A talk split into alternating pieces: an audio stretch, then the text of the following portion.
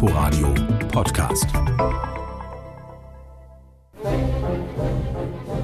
So wirklich verreisen ist ja im Moment eher schlecht. Dafür aber nimmt einen das Philharmonische Orchester des Staatstheaters Cottbus an diesem Abend mit auf eine musikalische Tour, die von Deutschland nach Norwegen und dann nach Brasilien führt, mit Musik von Johannes Brahms, Edward Grieg, Ettore Villalobos bis hin zu seinem in Deutschland eher unbekannten brasilianischen Landsmann und Lehrer Alberto Nepomuceno.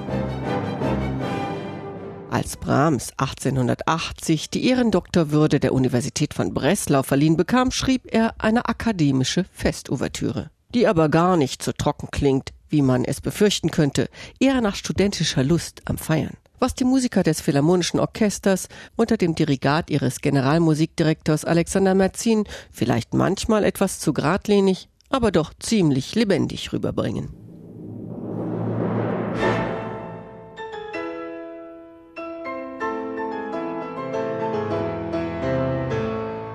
Dann mit voller Wucht in Norwegen bei Edvard Grieg anzulanden.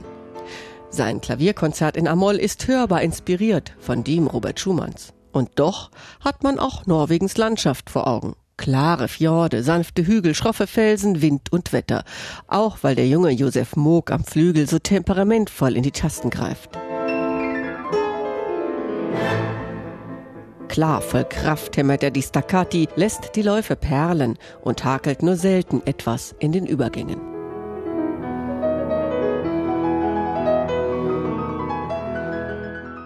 Innig, harmonisch sind Solist und Orchester im zweiten Satz dann immer mehr eins, um im dritten Satz gegenseitig aufzutrumpfen.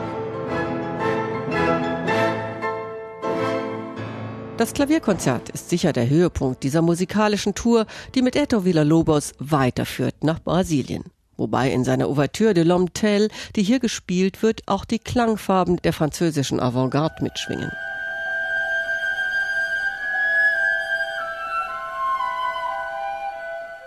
Ein Stilmix als Programm, den er auch von seinem Landsmann Alberto Nepomuceno lernte.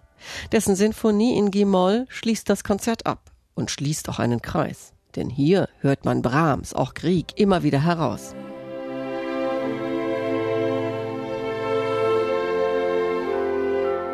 Es schwelgt und wogt romantisch, ohne dabei so ganz an die Vorbilder ranzureichen. Und doch, am Ende dieses anderthalbstündigen Konzerts war man gerne mit dem Philharmonischen Orchester des Staatstheaters Cottbus unterwegs. Unterwegs auf einer musikalischen Reise, die von Deutschland bis nach Brasilien führte.